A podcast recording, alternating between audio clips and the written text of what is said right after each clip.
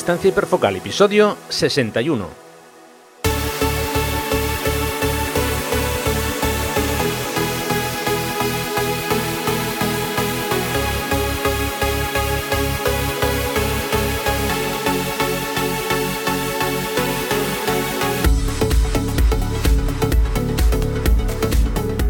¿Qué tal? ¿Cómo estamos? Bienvenidos a un nuevo episodio de Distancia Hiperfocal, el podcast de fotografía de paisaje y viajes. Soy Rafa Irusta, fotógrafo especializado en fotografía de paisaje, y un día más está conmigo Sandra Vallaure, fotógrafa, viajera y responsable del podcast Destinos y Faca. Hola Sandra, ¿qué tal? ¿Cómo va todo? Hola Rafa, muy bien. Pues nada, aquí con energía, Ahí, dispuesta a grabar un nuevo episodio. Así me gusta. Eh, a ver, como ya recordaréis, el episodio, en el episodio 56 Sandra nos habló de su viaje a Egipto y os preguntamos a ver si os apetecería una segunda parte. Bueno, pues después de tomar nota de todas vuestras eh, opiniones y de, de- de vuestras peticiones, hoy os traemos esa segunda entrega del viaje a Egipto de Sandra.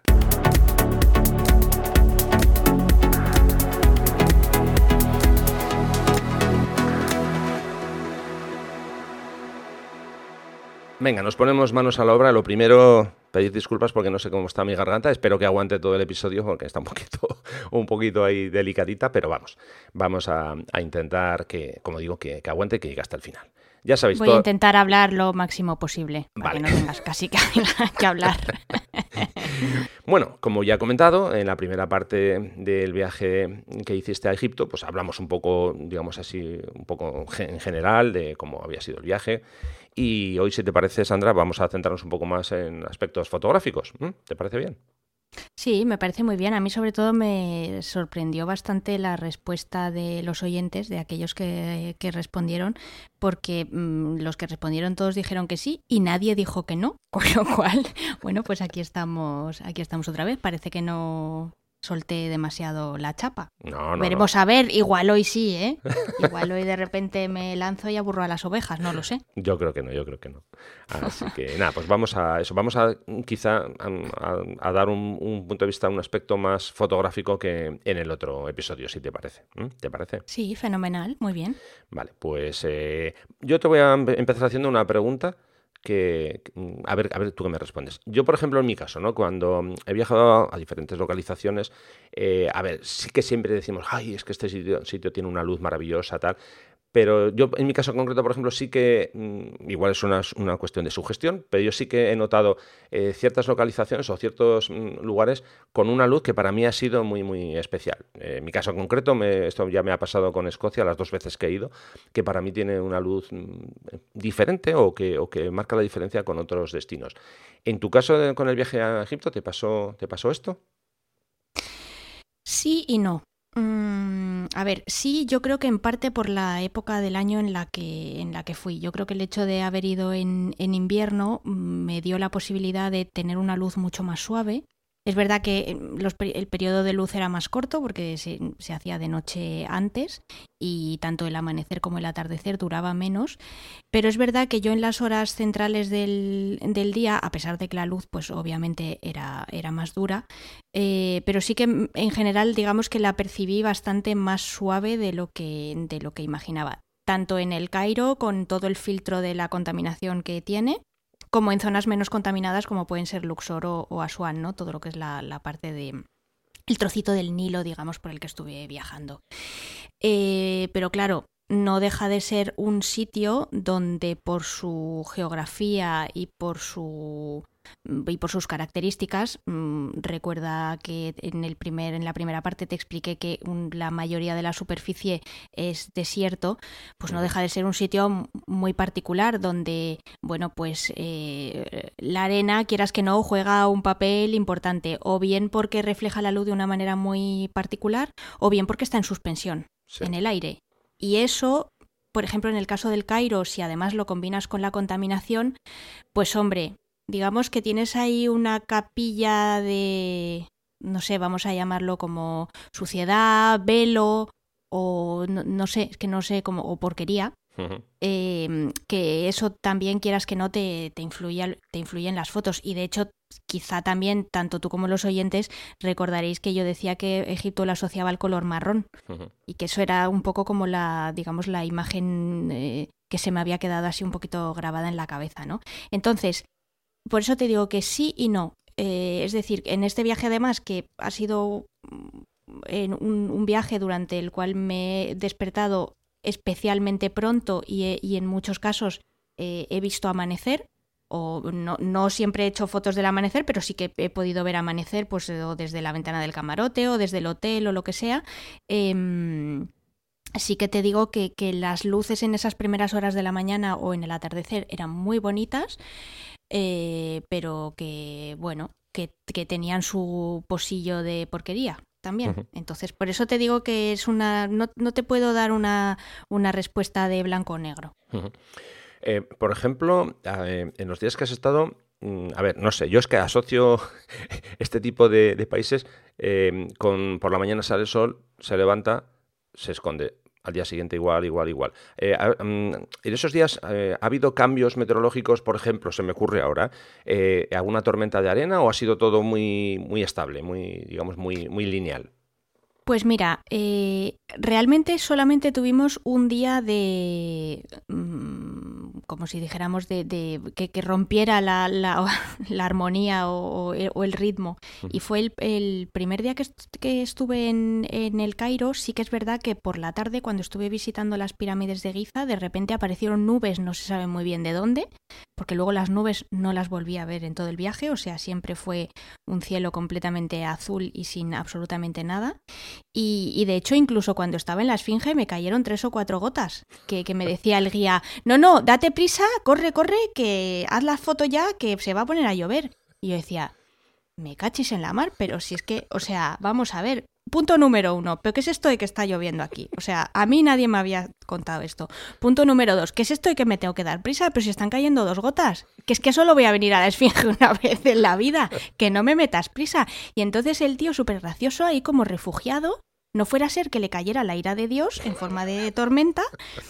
Y, y, bueno, aparte es que, bueno, como, como ya te podrás imaginar, y seguramente los oyentes también, pues en la, en la Esfinge y en general en las pirámides de Giza suele haber, es uno de los puntos donde se concentra gente. Es verdad que, a ver, no había, ya lo conté también en el otro episodio, no había hordas, pero sí que de vez en cuando había un poco de puntos calientes donde, bueno, pues hay una cierta masificación.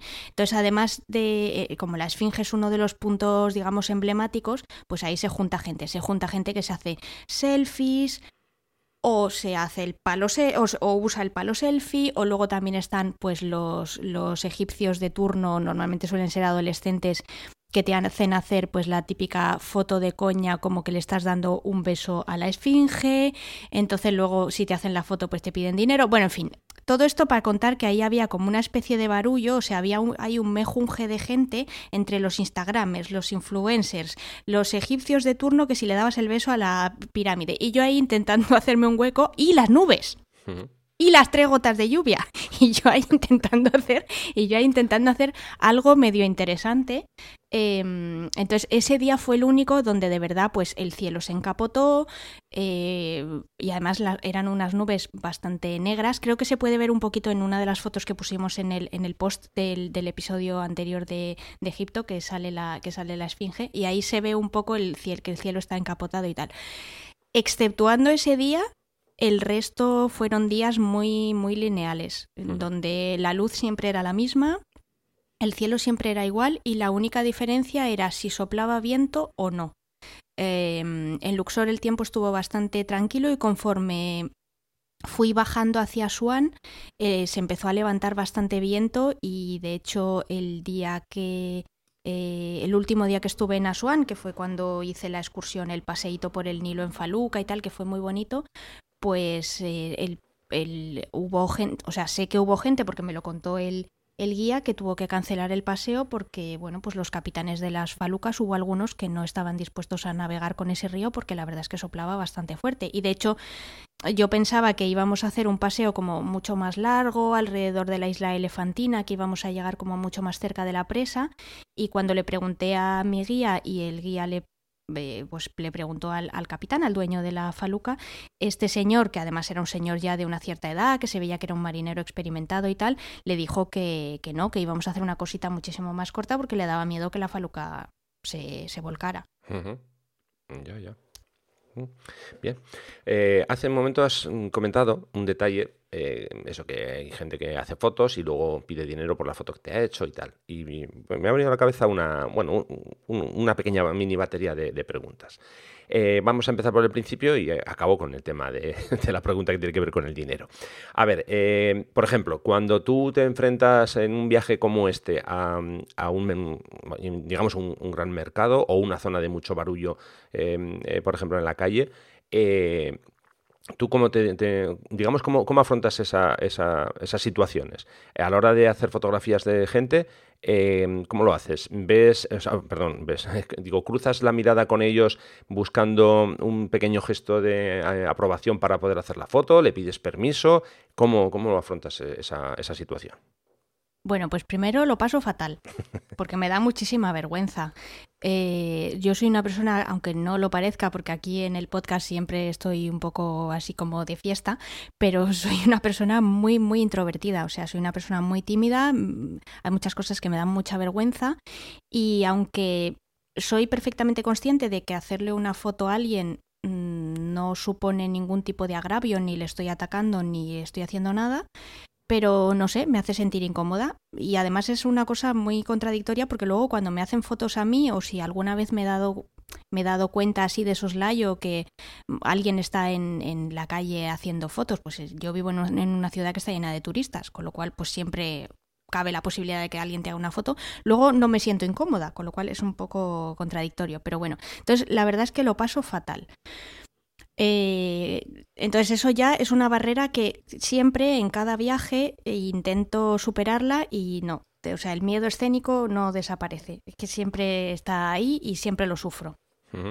A mí no me gusta hacerle fotos a la gente posando y mucho menos en, en países, digamos, eh, en vías de desarrollo porque normalmente eh, las poses que suelen hacer o cuando tú, ellos ya se dan cuenta de que les vas a hacer una foto, eh, suelen, suelen estar tremendamente estirados, tensos, eh, pero incluso los niños, ¿eh? Se, se, ponen, se digamos que adoptan un gesto mm, muy tenso y que transmite, cuando tú luego lo ves en la foto, te transmite, te, transmite precisamente esa tensión, ese estrés y no es una foto en la que tú eh, pues te sientas relajado y consigas meterte en la imagen, veas una profundidad en la mirada, eh, esa persona te esté diciendo algo mm, al revés. Yo, a, mí por lo menos me, no voy a decir que me produzca una sensación de rechazo porque pobrecilla esa persona, no es su intención, pero no me llega. Es una imagen que no me llega. Entonces, mm, yo rara vez le pido a alguien que pose para mí. Eh, por lo tanto, yo normalmente suelo intentar hacer fotos, eh, hombre, no te, o sea, no me gusta mucho la expresión robado, pero sí que intento hacer fotos de la gente haciendo lo que está haciendo en su día a día. En el caso de un mercado, pues si está vendiendo pan, vender pan, eh, o si es un zapatero, pues reparando un zapato, o si es una persona que trabaja el metal, pues puliendo una bandeja de estaño, ¿no? No sé, lo que sea. No, pero... Eh, eh, perdona, es que la pregunta que yo te hacía no era tanto si, si le dices posa para mí, sino si buscas una mirada, un cruce de miradas, como entre comillas pidiéndole permiso para, mientras él está haciendo su actividad, él o ella, que están haciendo su actividad, que tú puedas hacerle fotos. O no, o directamente tú mm, vas a lo tuyo y. ¿Cómo, cómo, cómo lo afrontas? Pues mira, depende de la, depende de la situación. Si realmente estoy en un ángulo o, en o a una distancia determinada que no se van a dar cuenta o que lo que, o que, lo que están haciendo no implica que me miren a cámara, no, no lo hago. Si ya me planto enfrente, pues por ejemplo, no sé, eh, me, acuerdo de un, de un carnicero que estaba ahí en el mercado de, de Asuán y entonces estaba sentado en la silla delante de su carnicería y me planté enfrente, claro, ahí sí, Ahí lo miré, le sonreí, le señalé, la, le señalé la cámara, le pregunté en inglés que si podía hacer una foto y entonces él asintió con la cabeza y me dijo que sí. Eh, y de hecho eso me ha pasado, me ha pasado bastantes veces eh, en, este viaje. Y normal, casi siempre, no sé, creo que una vez me dijeron que no. En el resto de, ocasiones sí que, sí que me han dicho que sí que me han dicho que, que sí. Normalmente eso siempre sonrío y, y señaló, a, señaló la cámara y, y, entonces les pregunto, pero solo si realmente veo que, no, que, es que ya realmente me han visto y ven y saben conscientemente y fehacientemente que les voy a hacer la foto. si no, no, si no, no pregunto. Bien. Y ahora viene la pregunta por la que ha surgido todo esto, que es si te ha, pasado en este viaje que te han pedido, um, alguien te ha pedido dinero por, porque le, o sea, para que le puedas hacer una fotografía, digamos. Para... Sí, sí, sí, me han pedido dinero, pero pero no cualquier persona. Normalmente las personas que me han pedido dinero siempre han sido em, los vigilantes en los monumentos, o en los monumentos, o en los templos, o en las tumbas. Es decir, mm, gente contratada por el Estado para eh, salvaguardar un poco pues que tú preserves el patrimonio y que no te dediques a no sé a escalar por los templos o por las pirámides o lo que sea. Yo esto lo asocio pero esto ya es una teoría muy personal a que mm, cobran una porquería y que lo que intentan es sacarse un sobresueldo. Pero gente en la calle eh, pues eso, en un mercado, un taxista, un chico que conduce un tuk-tuk, un... nadie me ha pedido, nadie me ha pedido dinero. Fíjate, curioso. Curioso, digo que eso en, muchos casos puede ser, como tú me decías, un carnicero y tal, que no tiene, digamos, mm, su sueldo, aunque sea pequeño, asegurado, y luego resulta que los vigilantes que sí lo tienen, aunque sea poco, pero que son los que los, que los que sí que te piden, ¿no? Eh, en mm. fin, no deja de, resultar curioso. Eh, bien, alguna otra preguntita que tengo por aquí. Eh, vamos a, a imaginar que yo te digo, a ver Sandra, tienes que repetir tu viaje a Egipto y solamente puedes llevar un objetivo. ¿Sería un gran angular o sería un teleobjetivo? No, no vale, no vale un objetivo medio, no, no, no, no. Un, gran angular, eh, eh, pongamos un 1635, un 1740 por ahí, y por arriba eh, un 70-200. ¿Cuál de los ¿Con cuál de los dos te quedarías? Porque solo te dejan entrar con uno. Vale, bueno, pues me quedaría con el gran angular por dos motivos. Primero, por mm, que creo que me permitiría hacer más cosas con esa focal tan corta. O sea, al final un teleobjetivo me, restringe, mm, me restringe mucho. Entonces, viendo también un poco el tipo de fotos que he hecho de ciertos paisajes o de ciertas escenas, eh, hombre, verás, no tendría su dificultad porque habría muchas fotos en las que me tendría que acercar muchísimo y eso me cuesta un trabajo horroroso, pero bueno, estaría dispuesta a hacerlo y luego además por el peso. O sea, es que yo con un tele es que, que me parto el cuello. entonces, por ese, entonces esos serían los, los dos motivos por los que me llevaría un, un gran angular si solo, si solo tuviera, pudiera elegir un, tipo de objetivo. Que conste que hay objetivos que pesan poquito, ¿eh? a, veces, de hecho, a veces hay algunos que pesan menos que determinados grandes angulares. sí, bueno, pero como tampoco me has dicho que me iba a llevar un 2,8, pues... Bien, bien. bueno, esto obviamente eh, en este caso es, una, decisión difícil. ¿eh? Yo sin haber estado eh, también me habría llevado un gran angular, eso, eso está, está clarísimo. Y mira que a mí me gusta usar los, los teleobjetivos, ya lo sabes, para, para hacer paisajes y demás. En este caso, pues yo obviamente me hubiera centrado más mi trabajo en, más a nivel de detalles y demás, pero bueno, porque no es plan de ponerte a un kilómetro y medio de la, de la pirámide para poder sacarla con el tele. claro, es que por eso te digo que al final, verás, a mí me parecería un reto interesante si fuera un sitio al que yo supiera que por lo menos iba a repetir. Mm. ¿Sabes? Y decir, bueno, pues eh, la primera vez te marcas el reto de ir solamente con el gran angular y la segunda vez dices, oye, pues mira, mm, me voy a marcar el reto de, de solamente llevarme, pues eso, un tele, ¿no? Pero, pero ya pero sabiendo que eso, que, que es un sitio al que, al que puedes volver y que si lo del reto este del tele no te sale bien, pues no pasa nada. Sí, sí. Eh, ahora me gustaría que nos, dieras a todos algún consejo que se te ocurra mm, eso desde tu punto de vista como viajera, como fotógrafa, que ya has estado en Egipto, no, no de localizaciones, que eso ya lo hicimos en el anterior eh, episodio, sino más a nivel, a nivel de, uso de equipo, no sé, alguna cosa que tengas por ahí en mente que se te ocurra, que nos puede venir bien al resto. Hombre, a ver, eh, yo hubo varias cosas con las que estaba un poco obsesionada en este viaje. La primera fundamentalmente era el polvo. Es que hay polvo por todas partes. Eh, además, ya lo he comentado, que no llueve, no hay nubes, no hay nada. Entonces, el, polvo en suspensión que te encuentras es permanente. Eh, cuando estás ahí y lo respiras no te das cuenta, pero cuando pasas así el dedito por encima de la cámara es que siempre hay una película mm, por todas partes y yo no soy especialmente cuidadosa con la cámara. Hombre, tampoco te voy a decir que la maltrate, pero que te quiero decir que yo soy de las personas que opina que una cámara está para usarla y si se estropea, pues tampoco es que lleve una cámara muy cara, con lo cual pues en un momento dado me podría comprar otra y ya está. Entonces estaba un poco obsesionada con lo del tema del cambio de de objetivo. Eh, siempre intentaba mm, intentaba limitar al máximo el cambio de el cambio de objetivo y cuando lo hacía lo hacía como muy rápido, siempre intentaba hacerlo en un lugar mm, relativamente protegido, pues si podía ser dentro de un templo o en un rincón o mm, en fin, evitando el que pudieran entrar motas en el sensor, no porque me dé miedo limpiarlo, sino porque luego cuando te das cuenta y abres tus fotos en Lightroom y empiezas a ver motas por todas partes, eh, pues es un tostón, la verdad, y te da bastante, y te da bastante rabia. Con lo cual, esa sería mi primera recomendación.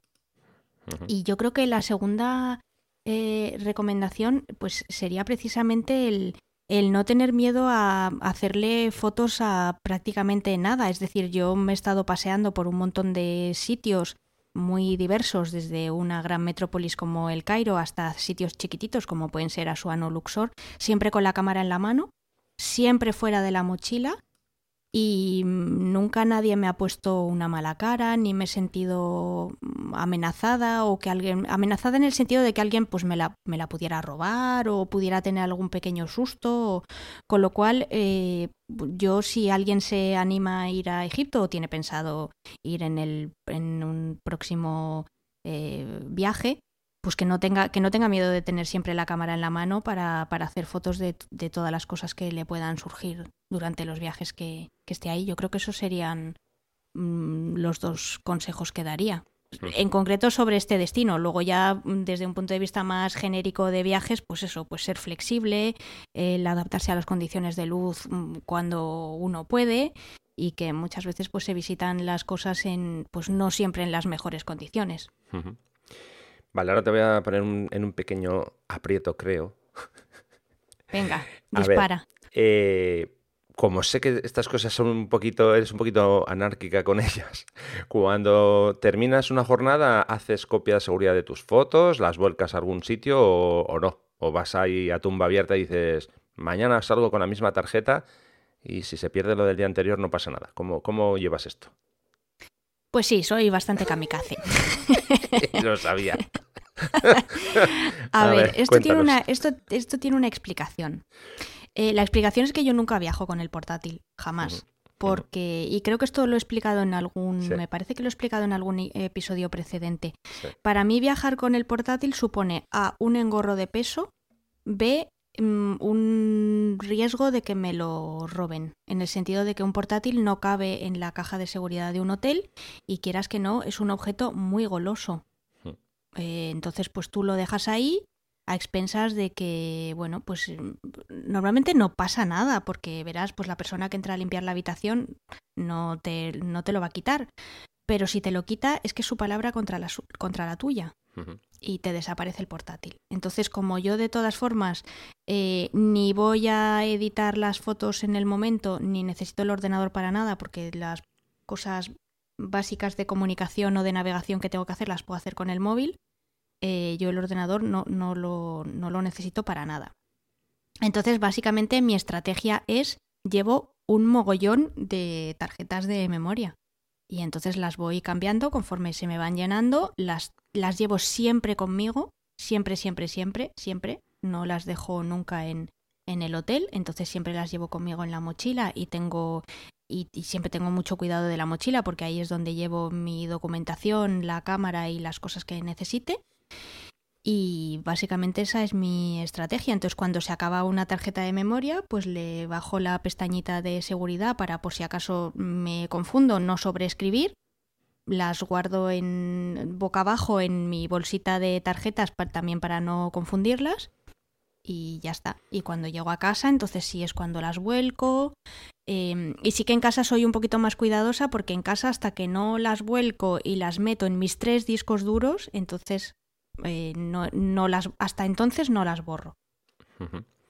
Eh, una pregunta. ¿Cuántas tarjetas, si sabes de memoria, tienes, más o menos? ¿10, 12, 9, pues tengo como unas, como unas 12, 12 o 14. 12 o 14, vale. Sí. ¿Y como cuántas tarjetas eh, crees tú que llenas en cada jornada? ¿Una, dos, tres? A ver, es que depende. Eh, no, te, no te puedo decir un número, o sea, te podría hacer una media, pero pues más o menos en, en este viaje cuenta que he hecho como unas 3.000 fotos. Yo siempre llevo tarjetas de, de 16 gigas porque no me gusta tener tarjetas de más capacidad, porque precisamente si se me corrompe o se me rompe o se me pierde o lo que sea una cámara, el número de fotos que voy a perder siempre va a ser mucho más limitado. Entonces, bueno, pues en una tarjeta me caben como unas 500 o 600 fotos, más o menos en, en RAW. Pues no sé, pues echa la cuenta de las que he usado. Hmm. No, a ver, yo te digo esto por lo siguiente. Yo eh, te voy a dar unas pistas, bueno, a ti y a, todas las, personas que nos están escuchando, para ayudarte en, esta, idea de no llevar el portátil, perfecto, pero eso, de llenar todas las tarjetas hasta a tope, que ya no caben más y luego la cambio, eh, yo creo que ahí estás todavía mm, apretujando un poco más, eh, digamos, la ley de Murphy para que todo, pueda salir mal. Y voy a intentar eh, explicarme. A ver, si tú tienes tarjetas suficientes para, por ejemplo, para consumir una tarjeta cada día sin tener que cambiar, eso sería lo ideal, porque tú sales por la mañana con una tarjeta, cuando llegas al hotel, esa tarjeta le bajas en esa pestañita como dices tú y ya no la tocas más. Y al día siguiente sales con una nueva. Vamos a imaginar que no tienes esa posibilidad porque no tienes tantas para poder, eh, digamos, usar una tarjeta cada día. Bueno, eh, aún así, eh, habría que intentar, como, te digo, minimizar el, hecho de que haya que grabar más fotos del segundo, de la segunda jornada o la tercera en, las tarjetas de los días eh, precedentes. ¿Por qué digo esto? Porque si tú tienes una tarjeta, por ejemplo, que dices que caben 500 fotos, si tú ya has grabado en una tarjeta del primer día 450 eh, fotos, mm, esas 50 que vas a apretujar ahí más, eh, no, digamos que no, no, es bueno, no es bueno apretujar las tarjetas tanto, igual que los discos duros, hay que dejar siempre, o es recomendable dejar siempre un espacio, no, no llenar tanto las tarjetas. Y sobre todo, insisto, a ver, cada vez que tú grabas un, haces una foto, mejor dicho, se tiene que grabar en tarjeta y ahí es, ahí es donde está el riesgo. La grabación de, la información de la foto en la tarjeta, eso es lo que puede hacer que esa tarjeta falle, ¿no? Entonces, por eso digo, lo de usar una tarjeta hasta que la llenas, si, si tienes, ya digo, si es un viaje muy largo, no, no, no puedes hacerlo si no tienes tarjetas, ¿no? Pero si tú tienes tarjetas suficientes para cada día usar una tarjeta y cuando llegas al hotel cambiarla y empezar con una nueva, yo te aconsejaría que hagas eso ya que no puedes hacer un volcado a, un ordenador o a un disco duro. Mm, vale, pues es, una, es una estrategia que me, que me plantearé. También es verdad que respondiendo a tu pregunta, que al final no la he respondido, no todos los días hago el mismo número de fotos. O sea, hay días que a lo mejor puedo hacer 800 eh, vamos, te lo digo porque además precisamente mm, ayer estuve echando un, vistazo en, Lightroom a mis álbumes y, hay álbumes donde tengo 800 mm, fotos y hay otros donde tengo 80. Sí, claro. o sea, en dos días distintos. Entonces, claro, eh, eso depende también del interés fotográfico que haya tenido esa jornada en concreto. porque, por ejemplo, ha habido días en el barco donde el interés fotográfico era la bajada que íbamos a hacer a determinado templo, pues por ejemplo al templo de Komombo o al templo de Edfu, y el resto del día, fin. Es que era estar en el barco y, y sí, ver el paisaje y las orillas del Nilo, que es precioso, pero que llega un momento que las fotos se convierten en una cosa muy repetitiva y muy monótona porque el paisaje siempre es más o menos el mismo. Sí, sí, sí, Entonces, esa, o sea, tu estrategia es muy buena y, y, efectivamente la puedo implementar, Em, pero un poco viendo cómo van evolucionando los días y, viendo cuánto interés ha tenido un día u otro. Entonces hay, hay días que a lo mejor lleno una tarjeta y media. Y hay días que a lo mejor solo lleno el 10% de la tarjeta. Sí, sí. Claro, por eso digo, sí, a ver, si, si va a ser un viaje largo que no tienes suficientes tarjetas para poder dividir por días, pues no te va a quedar más remedio que usar una tarjeta mm, un, dos días o, incluso hasta tres. Pero teniendo tarjetas suficientes, yo la recomendación que hago es eso, que, que un día una tarjeta, la guardas, un día una tarjeta, la guardas y así eh, vas, vas, digamos, manteniendo esos datos, ah, porque además de esa manera, en tu caso, que tú usas tarjetas pequeñas, eh, eso mm, consigues el, minimizar ese riesgo. Si fueran tarjetas mm. grandes, claro, la cosa cambia. Yo tengo alguna tarjeta de 128 gigas que no sé ni para qué la tengo, la verdad, porque, porque es que luego. Oye, si no la quieres, si no la quieres, regálamela, que de todas formas yo acepto donativos. Sí, ¿eh? pero es que yo uso. no, es broma. no, es que yo uso tarjeta con Flash, además. También tiene SD mi, mi cámara, pero eh, como tarjeta principal uso las, tarjetas con Flash, ¿no? Entonces yo acostumbro a, intentar eso, eso que te comento, ¿no? Bueno, la verdad que lo hacía más antes que, que ahora. Eh, ahora mi estrategia es hacer mm, copia en, las dos tarjetas, o sea que ya no, no tengo tanto agobio.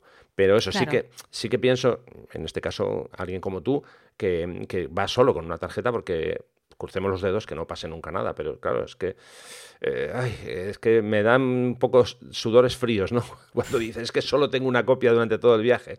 Ay, eh, en fin, que, que lo veo un poquito arriesgado. Ya, y lo es, y lo es. Lo que pasa es que es verdad que mi cámara no tiene doble ranura, entonces si la tuviera, evidentemente haría eso, ¿no? Pero, pero bueno, sí que es verdad que es que es, un riesgo, sí, sí, sí, es un, es un riesgo que, que corro, además conscientemente, ¿eh? o sea, sé, sé que podría mejorar en ese, en ese aspecto. Ojo que en, mi afán paranoico con estas cosas, yo nunca viajaría con una cámara solo, claro. esa, es, otra. Ya entraríamos en otro, en otro terreno, ¿no? Por aquello de que te falla tu cámara y además es que a mí ya me ha pasado que me ha, fallado, entonces, eh, ¿qué, haces? Pues o tienes otra de repuesto un segundo cuerpo, o si no, estás completamente vendido y ya no puedes hacer mm. más fotos. Ahí también estoy vendida. Claro, sí, sí. No, no, pero a ver, lógicamente no todo el mundo se va a llevar dos, dos cuerpos de cámara, ¿no? Eh, porque no, no es fácil el, tener dos cámaras. En mi caso, por ejemplo, yo tengo la suerte que cuando me voy de viaje eh, hablo con Canon y Canon me deja equipo para, para, poder llevar. Y eso, pues bueno, siempre me da una, una, una tranquilidad, ¿no? El decir, bueno, tengo mi cámara principal, pero luego tengo una cámara de repuesto a la que puedo recurrir. O sea, que siempre te da un poquito más de, de juego ahí. Pero bueno, ya, ya hemos visto que vas un poquito ahí al borde haciendo um, juegos malabares, pero, bueno. Yo, yo, me he definido al principio de mi respuesta, te he dicho que era una kamikaze. sí, sí, sí. Creo que me he definido bastante bien.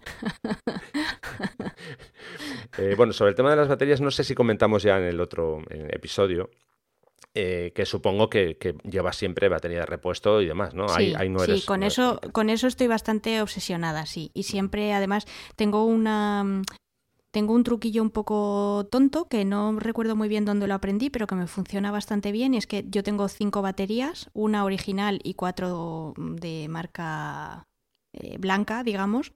Y entonces en cada una tengo una, una gomita de un color verde. Cuando están cargadas, la gomita está puesta y cuando están descargadas, la gomita está quitada, de tal manera que así sé cuáles están cargadas y cuáles no. Y normalmente, como además últimamente pues no estoy haciendo mucho viaje al monte ni a sitios donde no tenga corriente eléctrica, pues la verdad es que lo tengo muy sencillo, porque cuando llego por la tarde, pues pongo a cargar las baterías que haya ido consumiendo durante el día que pueden llegar a normalmente como mucho como mucho gasto dos baterías al día Mm, puede darse el caso extraordinario de que empiece a gastar una tercera, pero eso ya sería pues porque yo que sé, he hecho fotos desde muy temprano por la mañana, me he tirado todo el día haciendo fotos y luego también hago fotos del atardecer. Pero normalmente con esas cinco me suelo apañar bastante bien. Bueno, tú en tu caso no usas el iView, no, bueno, no sé que llevas el, el, trípode, que no sé si con el trípode lo usas, pero a mano entiendo que disparas con el visor eh, directamente, ¿no? No usas el live Tengo, pues mira, yo lo que tengo puesto, la, la, opción que tengo puesta en mi, en mi cámara es que cuando me acerco la cámara al ojo, el live view se apaga y cuando me la separo se enciende. De tal manera, porque hay, hay veces que, mm, sobre todo cuando le estoy haciendo fotos a la gente, o pues eso, en algún mercado o lo que sea, no siempre me pongo la, la cámara en, en, en, el ojo, pues dependiendo de las situaciones, a veces para que no sea tan agresivo o a veces también porque busco puntos de vista raros. Sobre todo cuando intento puntos de vista muy bajos, pego mucho la cámara al suelo o a lo mejor estoy jugando con un reflejo con algún charco o, cosas así, o por ejemplo en un templo pues para mostrar la inmensidad y, ver un poco más el detalle del, del suelo, cosas así, em, entonces uso las, uso las dos cosas y normalmente lo tengo, lo tengo activado así. Bien, bien. Entonces sí que gasta, sí, sí que gasta. Correcto, entendido. Bien, pues eh, no sé si tienes alguna cosa más que comentarnos sobre mm, eso, este aspecto más fotográfico de, tu viaje o, damos ya por cerrado el episodio aquí. Pues mm, la verdad es que así no me viene, no me viene nada realmente a la, a la mente. Bueno, sí, no sé si record, no sé si, si conté en el lo, voy a empezar a contar. Si ves que ya lo conté en el episodio pasado, me, me cortas. Vale. Porque no, no recuerdo si lo mencioné o no. Em, no recuerdo si mencioné en el, en el episodio anterior que hay un montón de sitios donde si vas a fotografiar con una cámara que no sea la de un móvil, em, te obligan a pagar un extra. ¿Eso lo conté? Eh, sí, quiero recordar que sí que, hablaste de ello. Vale. Pero bueno, tampoco pasa nada porque lo, lo repasemos. No, ¿eh? hombre, no, pero si no pasa nada, si eso si ya lo tienen en el, en el episodio en el episodio anterior, pues no, no, no, no, lo vamos a repetir porque de todas formas se supone que esto es una segunda parte, no una no un recordatorio de lo que de lo que ya dijimos en el en el en el episodio anterior, con lo cual pues si alguien llega a este episodio y no ha escuchado el otro, ya sabe. ¿eh? Hombre, claro. 56, si la memoria no me falla, dejaremos las notas en las notas del, programa el enlace para, para que podáis eh, eh, escucharlo ahí. Eh, bueno, pues nada, yo creo que nos has hecho una eh, aproximación bastante mm, interesante sobre aspectos más bien fotográficos, centrándonos más en, ese punto. Y, nada, pues esperamos que esta segunda parte eh, os haya resultado tan interesante como mínimo como, como la otra, como la anterior. ¿De acuerdo? Sí, y si, y si han quedado algunas dudas, pues como siempre, que, nos las planteen, que estaremos, vamos, yo estaré encantada de, de responderlas. Eso es, perfecto.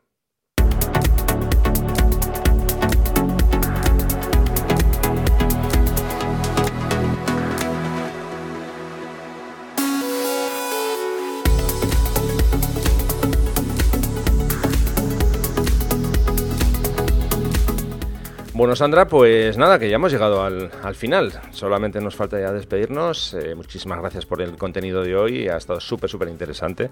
Eh, a mí siempre que hablamos de, viajes, de, hacer fotos, de situaciones donde podemos hacer fotos, de, pequeños trucos o cosas que, le pasan a alguien, eh, pues me resulta muy, muy interesante. Porque si, es que si no, siempre me quedo con lo que me pasa a mí, ¿no? No es plan. Está bien conocer lo que le pasa a otras personas. lo bueno y, a, veces los pequeños sustos que nos dan el tema fotográfico, como lo de vivir al filo con las tarjetas y, estas cosas. Hombre, además que también es verdad que hacemos un tipo de fotografía un poquito diferente, con lo cual, pues, hombre, sí, me imagino que hacemos las cosas distintas. Sí, sí. sí, no, por eso a mí me ha resultado muy interesante sobre todo esas preguntitas que te he hecho sobre el tema de cómo fotografiar a la gente en los mercados y demás, porque yo prácticamente es que no, no hago eh, fotografía así, ¿no? Algún día mm, a lo mejor viajo a una localización, a un país en el que sí que tengo que hacerlo y entonces mira, lo que me decía Sandra ahora me va a venir muy bien. Así que... No, no, te, no te veo yo en esa tesitura, ¿eh? El día que eso pase me sorprenderás. Eh, sí, hasta yo me voy a sorprender. Pero bueno, oye, estas cosas eh, a veces hay cosas que hay que planteárselas como un reto, ¿no? Es decir, mira, nunca he hecho esto, pero fíjate, lo voy a hacer. voy a por lo menos a, intentar mm, probar ese, ¿sabes? Ese saborcillo, a ver, a ver qué tal, a ver qué tal. Así que bueno, mientras tanto seguiré con mis paisajes dando un poquito de guerra. dando la lata. Ahí, ahí, ahí. Bueno, pues nada, Sandra, cuando quieras eh, comentarles a, los oyentes cómo pueden contactar con nosotros y demás.